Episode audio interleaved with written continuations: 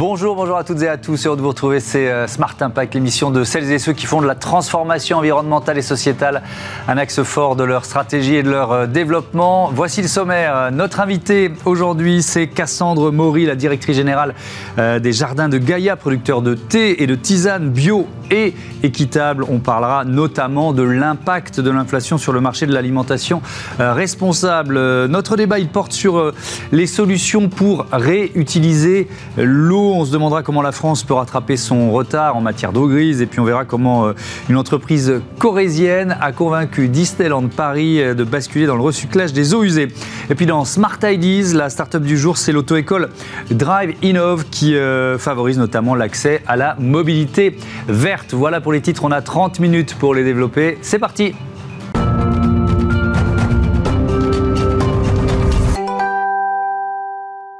L'invité de ce Smart Impact est avec nous euh, en duplex, euh, en visioconférence. C'est donc Cassandre Maury, directrice générale des Jardins de Gaïa. Bonjour, bienvenue. Euh, vous proposez des thés, des tisanes bio et équitables. On va évidemment présenter les Jardins de Gaïa, sa création en 94, l'esprit pionnier qu'il pouvait y avoir à, l'époque. Mais une question plus générale pour commencer sur le marché du bio. À, quel point il souffre, et, des produits équitables en général, à quel point il souffre de, l'inflation qui frappe les Français? De plein fouet depuis plus d'un an. Ben, bonjour à tous, merci pour l'invitation. Euh, effectivement, nous, euh, en étant une PME 100% euh, bio, on suit un petit peu la tendance du recul de la bio cette dernière année et euh, on subit de plein fouet euh, l'inflation, que ce soit au niveau des matières premières, au niveau de tout ce qui est consommable de production, euh, c'est-à-dire carton, emballage, etc. donc on a été également contraint ben, de reporter ces augmentations sur nos prix, mmh. même si on a essayé dans une certaine mesure de contenir absolument l'augmentation des prix, mais c'était nécessaire pour nous. sans ça, c'était un petit peu compliqué de continuer. Donc euh, cette inflation, effectivement, elle est, euh, elle est existante, elle est bien euh, prise en compte par notre entreprise, elle est prise en compte dans nos prix de vente et on ne peut pas faire sans. Maintenant, c'est vrai que l'inflation, c'est une des raisons qui explique euh, le recul de la bio, mais c'est pas l'unique raison. Euh, peut-être que le contexte fait aussi qu'on martèle beaucoup sur l'inflation, mais on martèle peut-être un peu moins en termes de communication sur l'impact. Et euh, c'est surtout sur ce sujet-là qu'il faut qu'on on, s'accorde du temps pour réfléchir et pour véritablement voir ce qu'il y a derrière le prix et comprendre comment le prix est constitué. Hmm, bien sûr. Alors les Jardins de Gaïa, je le disais, entreprise fondée en, en 1994, c'était pionnier, ça existait à l'époque en France des thés bio euh, équitables? Non, ça n'existait pas. Et euh, donc, euh, moi, j'étais pas là lors de la création, puisque mhm. c'est Arlette Romer qui a fondé l'entreprise avec cette volonté forte à l'époque de proposer des produits qui soient issus de l'agriculture biologique et ça a été notre euh, cheval de bataille jusqu'à présent. Bien évidemment, au fil du temps, euh, le marché s'est développé et euh, la prise de conscience, etc. également. Mais à l'époque, on était vraiment les premiers à proposer ces produits issus de l'agriculture bio. Et c'est vrai que c'était un petit monde, la bio. ça tournait beaucoup autour des salons B2C, des petits salons bio. C'était des petits réseaux de personnes très militantes, en fait, qui considéraient la bio pas comme un label, puisqu'à l'époque, euh, on était loin de l'eurofeuille, mmh. mais qui considérait l'agriculture biologique plutôt comme une manière d'envisager le monde. Vous voyez, un prisme politique, un prisme sociopolitique. Mmh.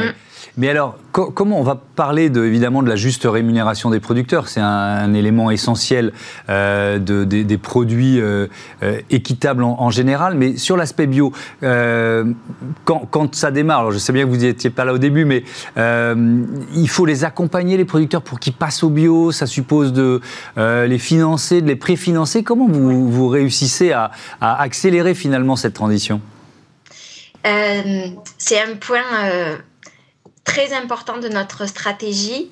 On a en fait un service qui accompagne les organisations de producteurs dans euh, la construction euh, de la filière, donc la construction de leur organisation, euh, que ce soit sous forme de coopérative ou d'association de producteurs, pour qu'ensuite, souvent, ils puissent ben, être certifiés en agriculture biologique et passer l'étape également de la certification en commerce équitable.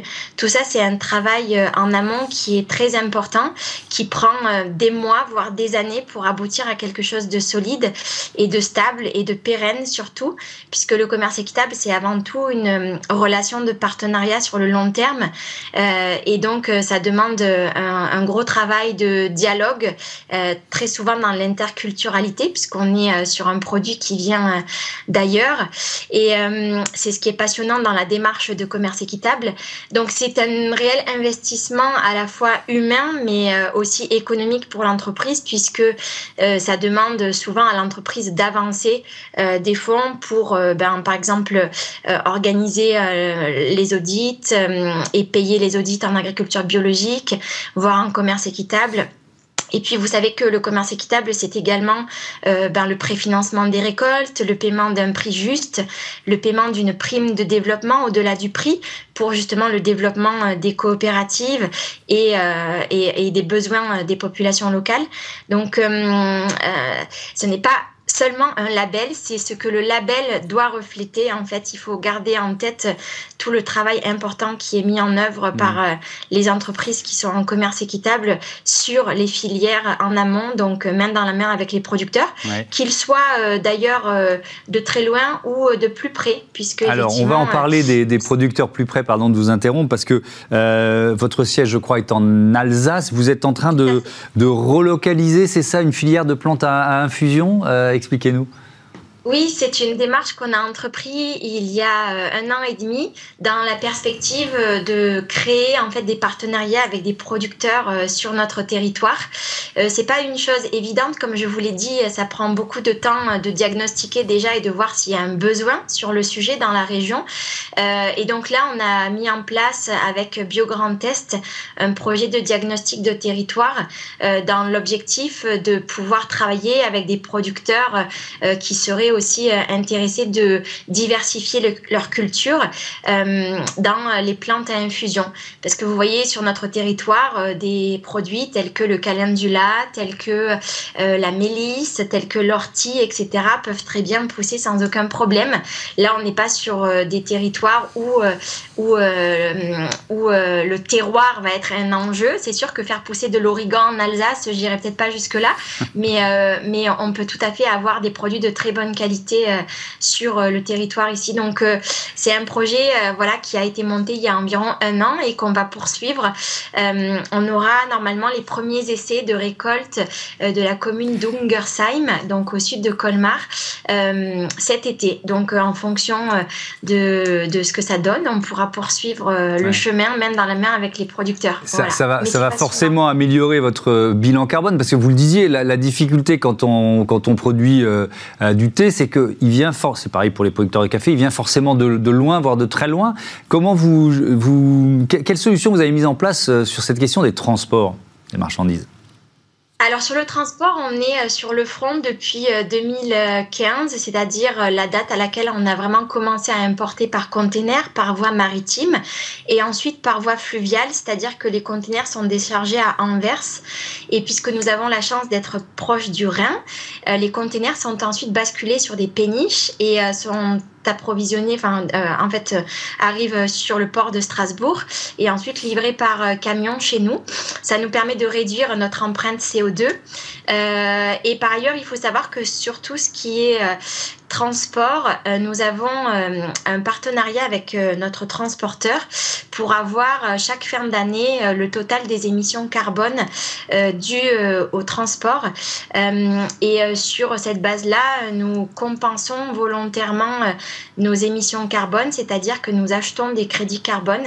en fait, tout simplement, euh, nous achetons des crédits auprès d'ONG euh, qui travaillent sur des projets certifiés euh, Verified Carbon Standard dans différents pays du monde et qui permettent de financer des projets soit de reforestation, soit justement pour lutter contre la déforestation.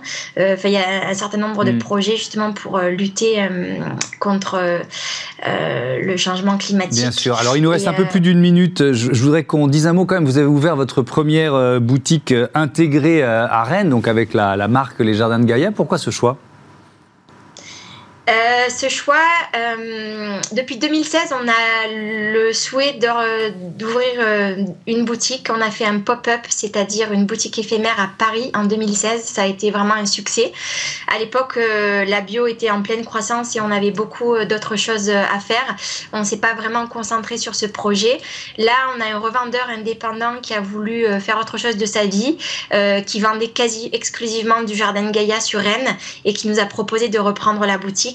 Donc on s'est dit c'est le moment et on va repenser euh, le concept pour euh, proposer quelque chose de nouveau et de novateur qui illustre vraiment euh, la qualité de nos produits et notre démarche sur Rennes, parce que Rennes, c'est aussi euh, un territoire sur lequel il y a de forts engagements et où la marque est connue.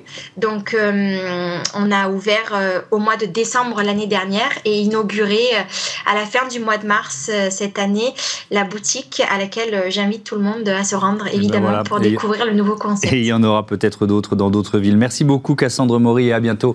Euh, sur Bismart, euh, on passe à notre débat. Comment rattraper le retard français euh, en matière d'utilisation des eaux usées?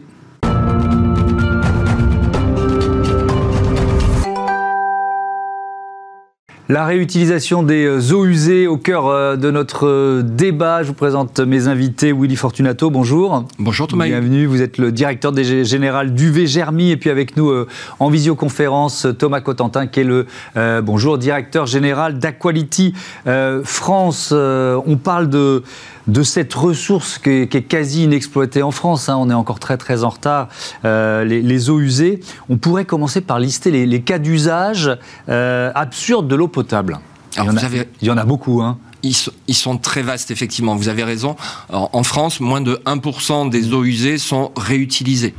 Et par définition, l'eau potable, c'est l'eau qui est destinée à abreuver la population. Et ça représente une fraction infime de ce qui est distribué en eau potable. Mm. Si on prend un foyer, ben 1% de l'eau d'un foyer est destinée à être bu. Tout le reste, c'est de l'eau d'usage. Donc c'est pour le nettoyage de la vaisselle, des sols, des voitures, l'arrosage du jardin, mhm. autant d'utilités qui n'ont pas besoin d'être opérées par de l'eau potable.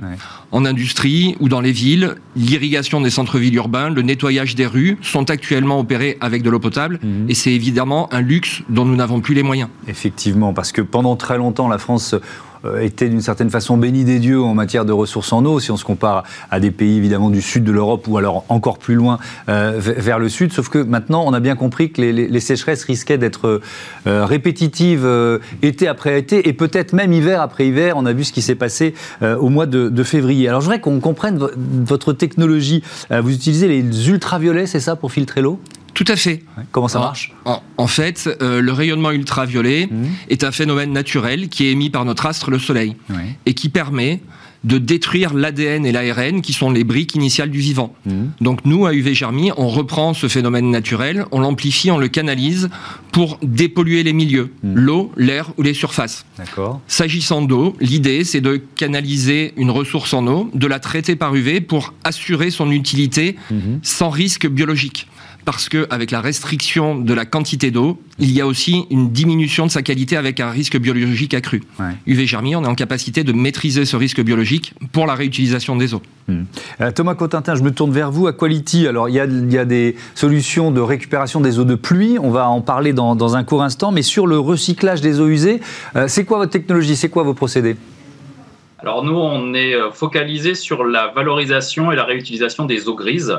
Les eaux grises, qui est une, on va dire, une sous-famille des, des, eaux usées, des eaux non conventionnelles, comme on dit maintenant. Et en gros, les eaux grises, c'est principalement les eaux savonneuses qu'on utilise pour notre, pour notre bain, pour notre douche. En gros, tout ce qui sort de la salle de bain. C'est, comme ça a été très bien dit, c'est des eaux qui sont faiblement polluées et on a, à l'échelle d'un foyer, à peine la moitié de la consommation qui nécessite, enfin, qui peut être remplacée par des eaux non potables telles que les eaux grises. Mmh. Et donc, nous, on recycle ces eaux grises qui sortent de votre salle de bain pour réalimenter derrière bah, des usages tels que la machine à laver, tels que les WC, et puis aussi euh, l'arrosage, le nettoyage de la voiture, des terrasses. Euh, euh, toutes ces applications qui n'ont pas besoin en effet d'eau potable. votre système, il s'adapte à toutes les tailles de bâtiments D'ailleurs, on peut être dans une maison individuelle ou même dans un appartement ou alors dans une grande entreprise, par exemple Oui, il y a des, il y a des technologies, c'est qu'une question d'échelle, donc ça peut aller de la maison individuelle à un hôtel, à un gymnase, à une résidence. Il y, a, il y a toutes les solutions pour tous les projets. Euh, alors on va rentrer un peu dans le détail de certains, certaines des solutions que vous avez mis en place les uns et les autres. Par exemple, euh, oui, Fortunato, vous avez signé un, partenariat avec Disneyland Paris. Euh, C'était à la fin de l'année 2022. Euh, c'était quoi le cahier des charges? De quoi il s'agit? Alors, pour être exact, ça fait longtemps qu'on a équipé Disneyland Paris. D'accord d'un appareil qui permet de réutiliser les eaux usées traitées en sortie de la station d'épuration. Mmh. Euh, et pour faire quoi? Pour arroser les parcs, pour nettoyer les, les voiries et mmh. également pour les jeux d'eau. Donc euh, euh, les économies par rapport à la ressource en eau potable sont énormes. C'est environ 700 000 mètres cubes d'eau potable économisés par an mmh. sur un site comme Disneyland. Euh, mais il y a d'autres projets au fur et à mesure que le parc grandit pour continuer à trouver et à exploiter les eaux usées traité mhm. pour ces usages-là. Euh, et les exemples euh, de Disney sont duplicables à mhm. l'échelle d'une ville, d'une agglomération, et UV Germy accompagne de nombreuses mhm. villes pour le nettoyage des voiries, par exemple, à partir d'eau usée traitée. et le partenariat de la fin de l'année dernière, c'est quoi? C'est une montée en puissance avec les, les, nouveaux parcs qui sont créés? C'est quoi? Absolument, c'est l'idée, c'est de continuer à être vertueux sur la ressource en eau, sur un parc qui est d'une ampleur particulièrement intéressante, avec des consommations d'eau très fortes. Donc ça, ça avait été anticipé. Est-ce que l'année dont on qu'on vient de vivre, avec ce que je disais, ces, deux sécheresses euh, euh, successives, été, hiver, j'imagine que vous, vous voyez des, euh, des clients potentiels, des prospects arriver, et se dire qu'est-ce qu'on fait des eaux usées, vous avez des solutions, ça marche ailleurs? Comment ça, comment ça se passe là depuis quelques mois? Alors, est-ce que ça marche ailleurs? Oui. vous parliez tout à l'heure des Européens du Sud, l'Espagne, mmh. l'Italie, la Grèce, mmh. qui sont à plus de 10, 15, 20% d'eau usée traitée réutilisée. Donc ils ont ouvert la voie, le cap est fixé, et c'est évidemment ce qu'il faut qu'on fasse en France. Euh, il y a de nombreux sujets en industrie, dans les collectivités, mais malheureusement, il y a encore des freins administratifs et réglementaires qui sont forts Alors, la réutilisation des eaux les, les, les, freins réglementaires? C'est quoi bah, Par exemple, pour réalimenter l'eau des toilettes, il faut que l'eau soit potable. Par dérogation, depuis deux ans, ça peut être de l'eau de pluie, mais on n'a pas le droit de mettre des eaux usées traitées hmm. pour les chasses d'eau des toilettes. C'est totalement absurde. C'est complètement absurde. Et ça freine évidemment les projets. De la même façon, euh, le nettoyage des rues avec des eaux usées traitées hmm. n'est actuellement réglementairement pas possible. Donc, il suffit quoi? Faut pas une loi, ça? C'est quoi? C'est un décret? C'est ça peut être assez simple à mettre en œuvre? Mais c'est extrêmement simple. Hmm. C'est une volonté, une volonté politique. Euh, et c'est ce que tout le monde attend que ces hmm. freins réglementaires se lèvent pour être en capacité de faire face à l'urgence, hmm. d'aller très vite sur le déploiement des projets. Euh, Thomas Cotentin, vous êtes euh, également euh, président de l'IFEP, qui est le syndicat professionnel des métiers de valorisation de l'eau de pluie. On est là aussi. Est-ce qu'on est là aussi sur une ressource sous-exploitée en France? Oui, on est sous, c'est sous-exploité. Alors, juste, juste petite rectification, la loi autorise à, réutiliser l'eau de pluie dans les bâtiments depuis 2008. Mais en effet, c'est la seule exception. Euh, c'est la seule exception à ce jour, c'est-à-dire que euh, si c'est pas de l'eau de pluie, ça doit être de l'eau potable. Et on sait mm. aujourd'hui que la, que la technologie permet de faire euh, tout un tas de choses. et l'eau de pluie, oui, c'est encore une, c'est là aussi encore une ressource qui est, qui est sous-exploitée parce que l'eau de pluie elle tombe partout différemment, dans des quantités euh, là aussi variables suivant où on se situe, mais euh, c'est une ressource qui est à la portée de tous. Et euh, la valorisation de l'eau de pluie, elle a un, double bénéfice, c'est que c'est autant d'eau qu'on ne va pas chercher dans, dans, les, dans, les, nappes profondes, mais aussi ça permet de gérer la, les abados, ce qu'on appelle les abados en cas d'orage, quand justement il y a un excès d'eau de pluie. Hmm. Alors on va prendre un exemple. On va prendre un exemple. Pardon, je vous interromps. On va prendre un exemple avec le nouveau campus AgroParisTech. Qu'est-ce que vous avez mis en place avec eux? Eh ben, par exemple, sur le campus là-bas, l'idée, ça a été de récupérer un maximum d'eau des toitures pour ensuite, euh, bah, c'est logique au, regard de, de, leurs études, d'utiliser cette eau pour associer et utiliser, arroser cette eau de pluie vers tous les espaces verts. Donc ça fait à la fois un système qui est quasiment autonome, donc on ne prend pas du tout d'eau potable pour arroser les espaces verts, et, et, en même temps on regarde tout ce qui se passe sur le plateau de Saclay, euh, ça permet aussi de gérer les, eaux pluviales. Donc là-bas, vous avez une grosse cuve qui a été installée avec un système de pompage et, euh, hmm. tout est alimenté en eau pluviale. Je reste avec vous, Thomas Cotentin, parce que là, on est sur un, nouveau campus. Est-ce que sur des bâtiments, on va dire, plus anciens, c'est plus compliqué? Je parle de l'eau de pluie et puis des eaux grises en général. Est-ce que ça suppose beaucoup d'infrastructures pour finalement euh, faire basculer le, le système et se passer d'eau potable? Oui, on ne peut pas le nier. C'est un peu plus compliqué parce que forcément, on est obligé de respecter des normes sanitaires qui sont très strictes, c'est-à-dire qu'à aucun moment on doit se retrouver à mélanger dans un même tuyau de l'eau potable et de l'eau qui, ne l'est pas, de l'eau mhm. pluie ou des eaux grises, peu importe.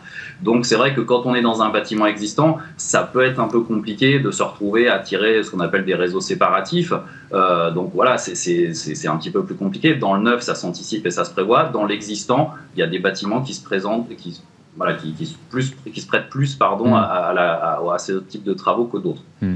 Euh, Willy Fortunato, dans les nouveaux projets immobiliers, est-ce que euh, cette dimension-là, ce dont on parle ensemble depuis une dizaine de minutes, elle, est euh, encore sous-estimée ou sous-utilisée? Vous avez parfaitement raison. Euh, malheureusement, c'est pas encore, même hmm. sur les projets immobiliers nouveaux, complètement d'actualité. Euh, au niveau euh, des entreprises, au niveau des promoteurs, ça devient un sujet qui les intéresse.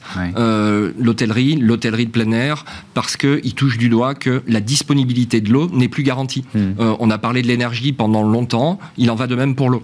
Donc les industriels sont plus sensibles à s'équiper et à prévoir très rapidement des hmm. solutions qui leur permettent d'être moins dépendants de la ressource. Hmm. Mais il y a une vraie urgence à accélérer sur l'ensemble des solutions, et notamment du stockage et de l'évolution des bâtiments. Est-ce qu'il y a encore un frein psychologique?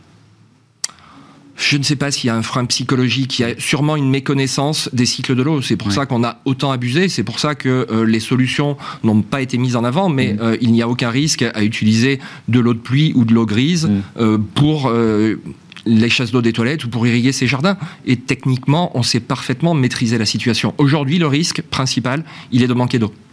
Et, on peut, je reste avec vous, Willy Fortunato, il y, a des degrés, enfin, on peut, on peut choisir en quelque sorte son, niveau de recyclage de l'eau, c'est ça? En fonction de l'usage qu'on va en faire?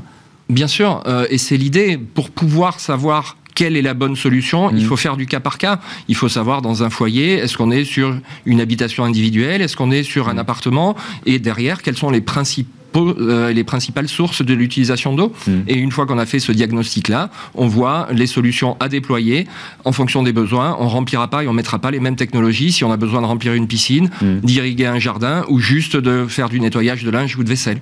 Thomas Contentin, un, dernier mot peut-être sur les, euh, les mesures annoncées par le président de la République dans, dans son euh, plan eau. Est-ce qu'elles vous semblent à la hauteur des enjeux? Malheureusement, c'est des mesures qui nous ont un peu déçus. Euh, parce que bon voilà, euh, déjà il manque d'aspect euh, concret et puis les objectifs qui ont été fixés, ils sont quasiment en recul par rapport à, ce qui avait été annoncé à l'issue des assises de l'eau en 2019. Donc pour nous c'est un peu décevant. sachant que par rapport à ce que vous disiez tout à l'heure, non, le grand public, il est prêt. il y a le baromètre du CIO tous les ans.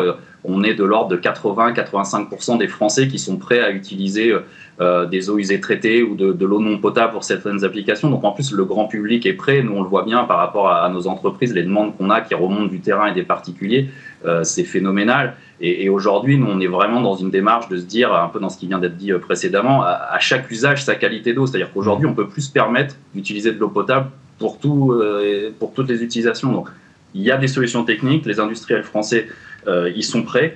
Et c'est pour ça qu'on a été un peu déçus parce que Aujourd'hui, voilà, il y a une attente qui est énorme, il y a des solutions techniques et, le, plan voilà, manque sans doute, à notre avis, d'ambition euh, à, court terme parce que l'urgence, elle est là. Merci beaucoup, merci à tous les deux et à bientôt sur, euh, sur. On passe à notre rubrique euh, Startup et si on repassait notre permis de conduire?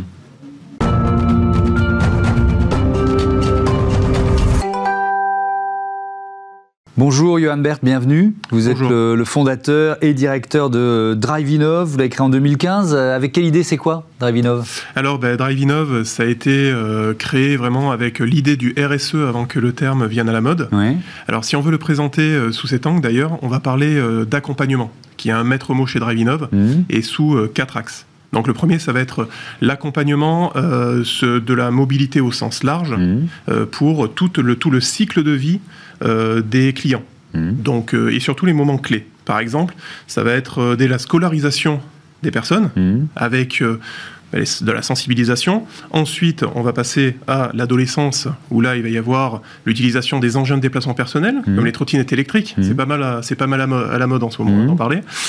mais donc de faire de la sécurité routière vraiment avec eux là-dessus.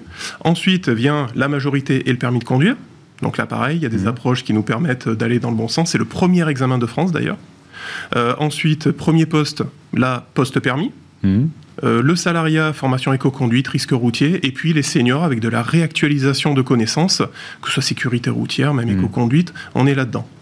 Ensuite, on va avoir un axe où là, ça va être d'accompagner toutes les personnes, c'est-à-dire que l'inclusion est très importante chez DriveInov. Mhm. Donc, on va vraiment avoir euh, une politique de pouvoir s'adresser à ceux qui ont été oubliés, ceux qui sont un peu en dehors du travail, euh, ceux qui ont des troubles 10 des troubles même euh, de l'ordre de la du TDAH mhm. ou d'autres troubles mhm.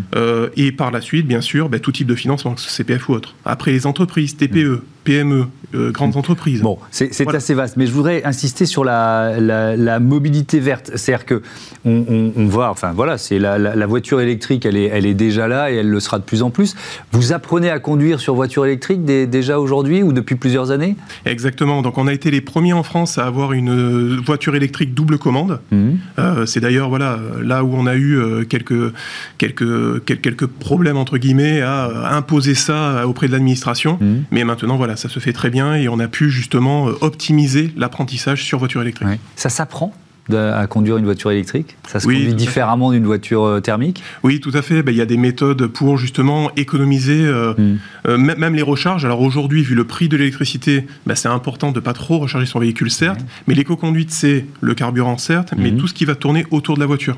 Donc on va apprendre par exemple euh, à accélérer, décélérer au bon moment pour économiser même la structure du véhicule, les freins, les pneus. On va vraiment jouer tout autour de ça. Hmm. Et euh, j'ai vu que vous aviez un partenariat avec euh, Reforest Action. Vous compensez votre bilan carbone, c'est ça? Exactement. En fait, hmm. chaque permis, le but de chaque permis, c'est de pouvoir le compenser. Alors, hmm. comme ils le disent si bien et comme on le fait avec d'autres partenaires, le meilleur CO2 qui est compensé, c'est celui qui n'est pas dépensé. Bon, c'est exactement ça. Mais aujourd'hui, toutes vos, toutes vos auto-écoles ne sont pas électriques alors en fait, si vous voulez, il y a le permis boîte automatique qui lui est fait sur véhicule électrique. D'accord. Et des véhicules. Et puis après, le permis boîte manuelle qui mmh. est sur véhicule thermique. D'accord. Mais après, même la voiture électrique doit être compensée parce qu'il y a la fabrication, il y a la batterie. Bien sûr. Euh, aujourd'hui en France, par exemple, pour atteindre la neutralité, enfin pour être euh, mmh. plus efficient qu'un mmh. véhicule thermique, faut attendre d'avoir 8000 km avec le véhicule. Ouais et après on est plus efficient justement. Donc on est, on est dans cette compensation. Euh, est-ce que vous, vous alors j'ai vu il y, a, différentes phases, vous nous en avez parlé. Il y a euh, donc là, évidemment la sécurité routière, le fait euh, de, bien choisir la première voiture qu'on va acheter, la question mhm. des assurances. Vous êtes dans cet accompagnement un peu, un peu global. Est-ce que vous voyez une, une appétence pour la voiture électrique freinée par le prix aujourd'hui, notamment pour les jeunes conducteurs? C'est un enjeu majeur ça. Alors, bah, déjà, les jeunes conducteurs, c'est vrai qu'ils se tournent plus vers le marché de l'occasion, de manière générale. On commence à voir des, euh, véhicules électriques euh, pas très chers. Mmh. Euh, après, c'est pareil. Si la personne, elle ne va pas trop rouler, que ça va être vraiment juste pendant les vacances ou autre, mmh. il y a d'autres moyens. Il y, a, de la location au, cas par cas mmh. pour partir en vacances. Je veux dire, une personne qui habite à Paris, qui se sert de la voiture uniquement bah, pour soit déménager, soit pour aller en vacances, ça sert strictement à rien de, l'acheter. Hmm. Donc il y a du conseil justement à l'achat. Et surtout trouver le bon véhicule pour l'entretien. On n'en parle pas suffisamment, mais l'entretien d'un véhicule, c'est ce qui peut coûter très très cher. Hmm.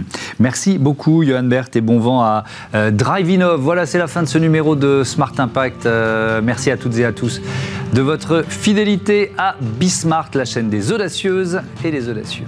Salut